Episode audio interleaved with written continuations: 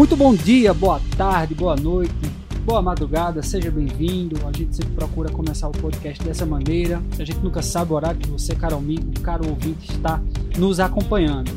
Hoje, mais um episódio do nosso podcast Review e a discussão vai ser sobre uso da tecnologia de reconhecimento facial para apreender criminosos. Isso porque é um assunto que está repercutindo aqui em Pernambuco é que a Secretaria de Defesa Social quer implementar esse sistema aqui em nosso estado. Então, vamos conversar com o especialista em segurança, Daniel Paixão. Quero agradecer sua participação aqui. É sempre um prazer poder colaborar né, com essa informação qualificada do Sistema Jornal e dizer que esse é um momento oportuno que a gente possa criar algumas reflexões sobre essa política de segurança pública, que pode ajudar, mas também tem sempre os seus lados reversos, se assim podemos dizer, né? Pois é, então é com esse assunto que a gente vai dar início a mais um podcast review. Roda a vinheta. Você está ouvindo Podcast Review. Esse uso da tecnologia de reconhecimento facial ele é aplicado já em diversos campos, desde a parte de comunicação, estratégia de marketing, monitoramento de cliente, etc., comportamento do usuário. Mas aí também agora vem com esse uso do lado da questão da segurança. O uso da, de reconhecimento facial nesse âmbito de prevenção, acho que eu posso trabalhar esse assunto. Pernambuco é relativamente novo, mas já existem alguns outros estados no Brasil que já trabalham.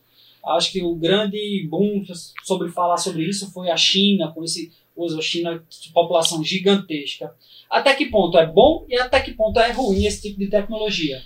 É, de fato, do ponto de vista da elucidação de crimes, é sempre importante uma informação qualificada de eventuais é, infratores, né?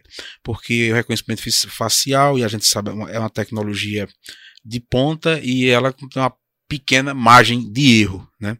principalmente quando se trata de investigação. Porque quais são as dificuldades da investigação? É você ter uma prova consistente que não possa que possa elucidar o crime com qualidade para evitar o risco de cometimento de injustiças que vez por outra a gente acompanha inclusive pela mídia de que pessoas que responderam crime foram processadas, julgadas, presas e que depois por qualquer motivo se descobriu que não foram elas que cometeram os crimes, porque às vezes a investigação ela ela se detalha em poucas provas ou na percepção humana, que é a prova testemunhal. Então, isso é um lado importante. De outra sorte, como qualquer evolução da vida humana, tem sempre os seus prós e os seus contras, né? Digamos assim. Os contras seria, primeiro, é, o, a guarda dessa informação pelo Estado, para que essa informação ela não possa ser usada de forma indevida, né, o vazamento desse dado, etc. E aí é o que a gente acompanha mesmo do ponto de vista mundial, né, de, de, de venda de dados, etc. De, então que possa justamente expor o cidadão sem que ele tenha culpa, porque você, em tese, você não vai estar tá procurando um criminoso, você parece vai tem, um, tem que ter um banco de dados e dentro daquele sistema vai fazer essas comparações de caracteres faciais para se chegar a um possível é, autor de um fato delituoso, de um crime, enfim.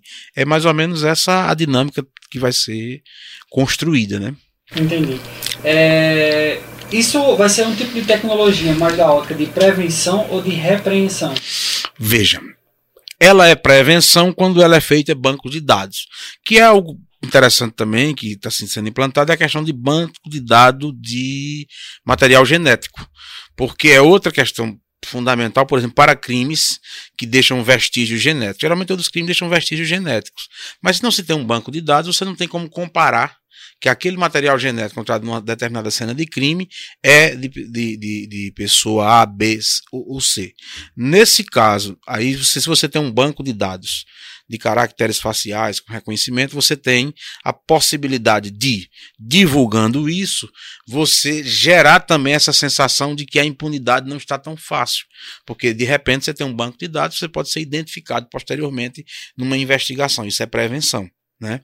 E do ponto de vista de combate é isso, você já tem um crime acontecido, está em investigação, você tem onde buscar uma informação mais segura, o Estado reserva isso e aí ele vai lá e identifica um criminoso. Então essa, o combate ao crime ele sempre tem essas duas variáveis, né? depende da, da do, do momento ou antes de acontecer o crime é uma prevenção. Posteriormente é o combate mesmo, é o, a elucidação. Esse tipo de tecnologia vai facilitar os órgãos de segurança pública na identificação, digamos assim, de às vezes essas confusões, tumultos em rua, que sempre tem arruaça, depredação e etc. E é uma dificuldade gigante de Claro. saber quem é aquele usuário, aquela pessoa, vai facilitar. Muito, né? Porque nós temos, é, é, principalmente, é, nós temos assistido, não só no Brasil, mas fora do Brasil, lamentavelmente, episódios relacionados a essa questão do, de torcidas organizadas, né? Que são grandes espetáculos de público, cuja é, é, é, monitoramento e acompanhamento e atuação das forças de segurança, das polícias,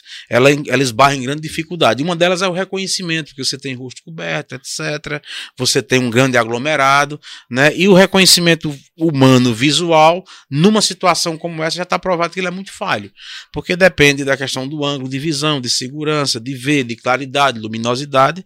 E essa questão do reconhecimento facial, numa situação como essa, ajudaria bastante a elucidação de crimes. Perfeito. Estava acompanhando, fazendo leitura de alguns casos, e principalmente em outros estados que então já implementaram, né? O caso do Rio de Janeiro e na Bahia. E na Bahia, desde a implementação, a Secretaria divulgou que já foram capturados mais de 109 pessoas já foragidos aí com o uso da, dessa tecnologia. Do ponto de vista é interessante, né? Para auxiliar mais, como o senhor bem disse, a questão do era a, a patrulha tá na rua com algumas características daquele possível indivíduo, daquele Isso. trator, passava Isso. algumas coisas e acabava, digamos assim, acontecendo muitos erros, muitas falhas, né? N, N pessoas que eram presas Isso, por alguma isso. característica e quando viesse provar que Isso, aquela pessoa uma isso. confusão. essa margem de erro, né? Porque a- geralmente os processos até então e vem funcionando com a prova testemunhal. A testemunha viu, identificou, achou parecido, etc. Num caso como esse de alta tecnologia, você tem um- uma, uma, uma- coisa muito próxima da realidade, né? Porque são circunferências geométricas de rosto, etc. Que a tecnologia desenha isso com muita precisão. Então nós teríamos uma margem de segurança maior. Entendi. É, Mas a- a- hoje, tecnologicamente falando, nosso estado ou país está preparado efetivamente para lidar com esse tipo de situação, com esse tipo de tecnologia? O senhor falou que precisa de integração de banco. Então, o sistema de segurança pública, como no seu ponto de vista, está bem desenvolvido tecnológico ou ainda precisa evoluir bastante? Veja, é, são questões que precisam evoluir muito, porque de um lado nós temos uma discussão como essa agora, que é uma coisa fantástica, né? Da possibilidade de reconhecimento facial para prevenir, identificar crimes, etc. Isso é um avanço extraordinário, né? Que realmente nos surpreende. De outra sorte, você pegar um dado elementar do ponto de vista da identificação civil das pessoas, você pega, por exemplo, nós, cada unidade da federação do país a pessoa tem um registro de identidade diferente. Vê que coisa curiosa, né? Que é uma coisa que podia ser unifica- unificado como CPF. O cidadão está em Pernambuco, ele atravessa aqui a fronteira, eu acho que é 80 quilômetros aqui depois de Pão de Açúcar, sei lá, e ele já está na Paraíba, lá ele pode tirar a identidade, teoricamente. né? Então, isso dificulta a questão do controle e dificulta da identificação de segurança. Você pode falsear um documento desse e criar uma outra identidade num, num curto espaço de tempo e num curto espaço geográfico. Né? Então, nós estamos lá em cima, numa tecnologia de reconhecimento facial, e ao mesmo tempo estamos aquém, digamos assim, na idade da pedra, sobre essa questão de unificação de documentos, que já é um banco de dados interessante. Se você tem um, um banco de dados nacional de identificação, onde os documentos de identidade eles são únicos, e aí você evitaria muitas fraudes nesse, nesse transcurso, né? Como crimes de, de estelionato, etc. Porque a pessoa multifacetadamente ela vai se reconstruindo, né? Ao longo da- das unidades da federação, digamos assim. É, entendi. E né, nesse ponto de vista, aqui vendo que o Instituto de Genética Forense do Estado de Pernambuco, ele vai ser um forte aliado aí nesse, junto com essa solução, que ele conta atualmente com um banco aí de 12 mil, mais de 12 mil perfis genéticos de pessoas condenadas. Então, acho que já é uma, uma base para fazer esse mapeamento dessas, dessas possíveis pessoas aí que estão foragidas, soltas, enfim, investigadas. Muito importante. Porque essa questão genética, veja, por vezes, ela. ela por vezes não. Ela define com a precisão científica ímpar. Você é capaz de, de, de, inclusive, nós já tivemos aqui investigações conhecidas em Caruaru, de casos famosos, em que a definição do crime, da autoria do crime, se deu por uma análise de material genético. Então, isso é uma coisa assim extraordinária, é, é, uma, é uma investigação de ponta, né? E nós sabemos que as polícias que a gente chama de polícia judiciária, que é a polícia civil, polícia federal, e, que trabalham com a investigação, a elucidação de crimes de âmbito federal, de âmbito das forças estaduais, precisam de um material qualificado para que se dê uma resposta à altura daquilo que é, é, é, é preciso, porque se você conduz uma investigação, chega no judiciário, a, a, prova é frágil, você pode produzir uma absolvição de alguém que é culpado ou então condenar alguém que é inocente. Isso é muito grave. É invasivo esse tipo de tecnologia para monitoramento do, da, da, população em si ou, ou não? Então, veja, é, o, direi os direitos fundamentais eles têm que ser preservados do ponto de vista da exposição, etc. Mas aí o que é que acontece? Do ponto de vista é, o direito fundamental e individual, em alguns casos, ele pode ser diminuído, digamos assim, a gente chama tecnicamente mitigado em relação ao interesse coletivo. Tá certo? Por isso que o, o Estado ele pode ser guardião dessas informações, tendo em vista a preservação do interesse público que é de maior relevância. Aí onde é que está o risco e o erro ou é, o desvio, que a gente podia dizer, né, que seria o contra. É quando uma informação dessa natureza, por qualquer motivo, ela vaza e expõe o cidadão é, de forma indevida. Porque qualquer de nós ou qualquer pessoa que comete crime, de alguma forma ele vai ser exposto porque ele, ele infringiu um bem social, um bem jurídico que a gente chama, que seja o a vida ou o patrimônio, né? E em razão disso ele vai responder. E a investigação, como ela é pública, né? Então a, a exposição vai acontecer de alguma forma. Agora, fora dessa situação por, de, é, concreta, determinada de investigação de objeto, é uma violação realmente da privacidade. Aí é o que não pode acontecer. Por isso que o Estado tem que se cercar de todos os, me os mecanismos de segurança para evitar o vazamento dessa informação. Haja vista como exemplo essa questão do, das grandes redes sociais, que vêm sendo processadas por divulgação ou vazamento de dados. da Cambridge Analytica, né? Do... Perfeitamente, exatamente. Porque isso é uma violação grave né, do direito à intimidade, à privacidade, que são direitos garantidos não só na nossa Constituição, mas nas ordens constitucionais vigentes pelo mundo, porque é um princípio de individualidade da pessoa. Isso é, é íntimo, né? Você não pode divulgar.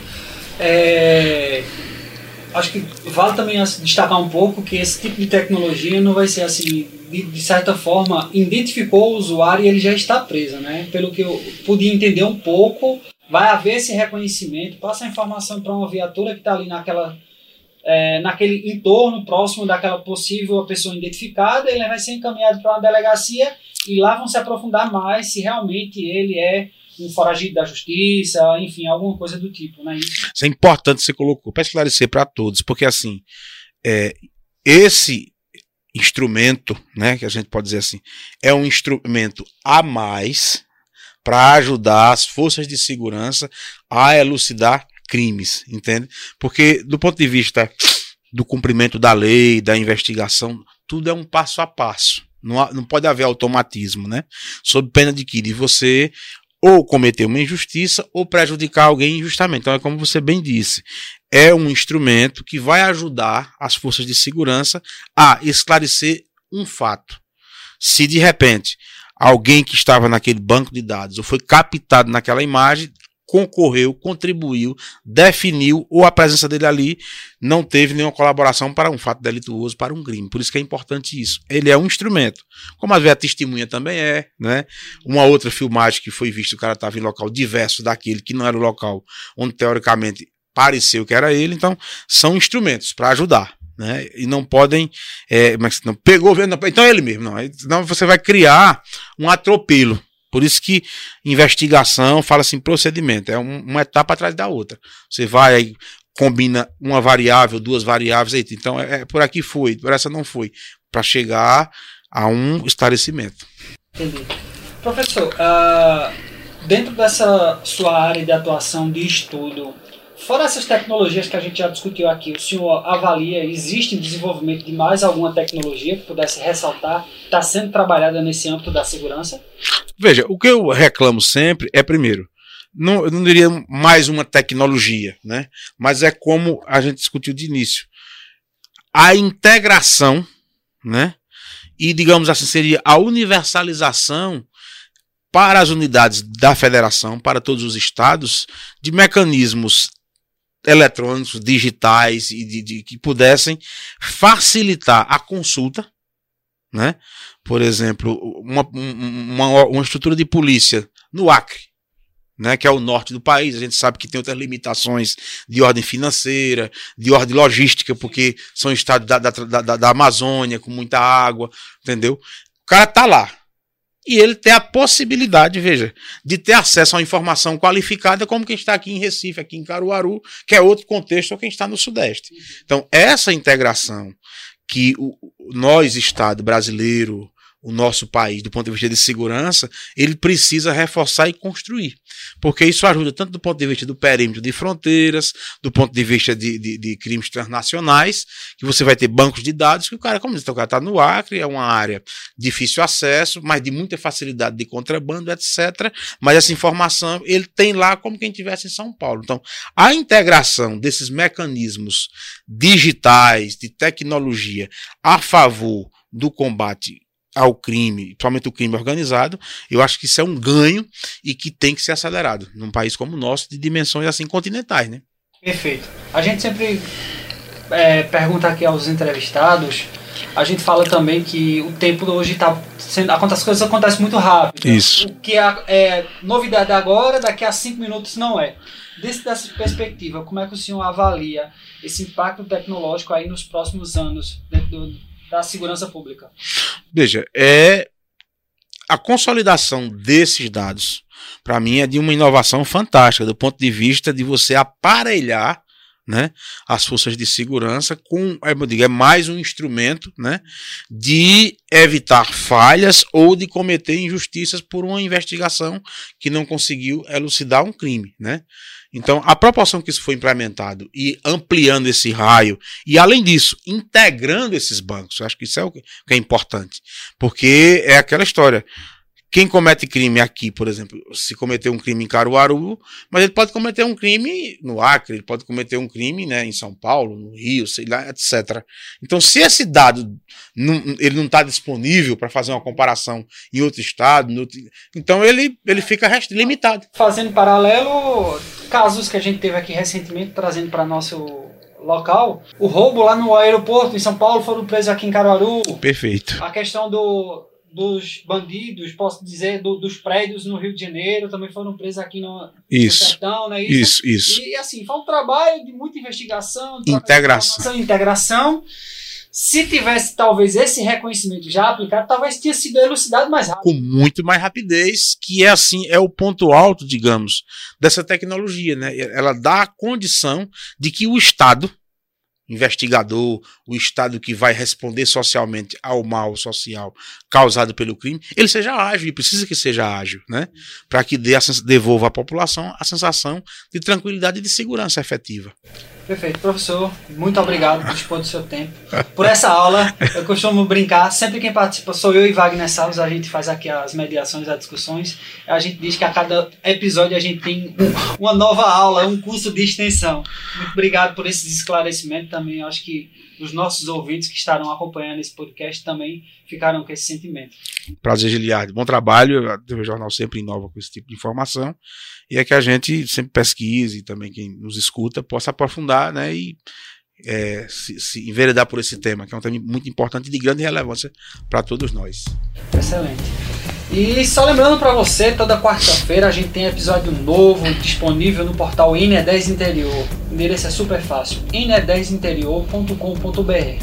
Você também tem alguma dúvida, alguma crítica, um comentário, tem alguma pergunta a fazer, manda um e-mail para a gente, podcast.tvjc.com.br.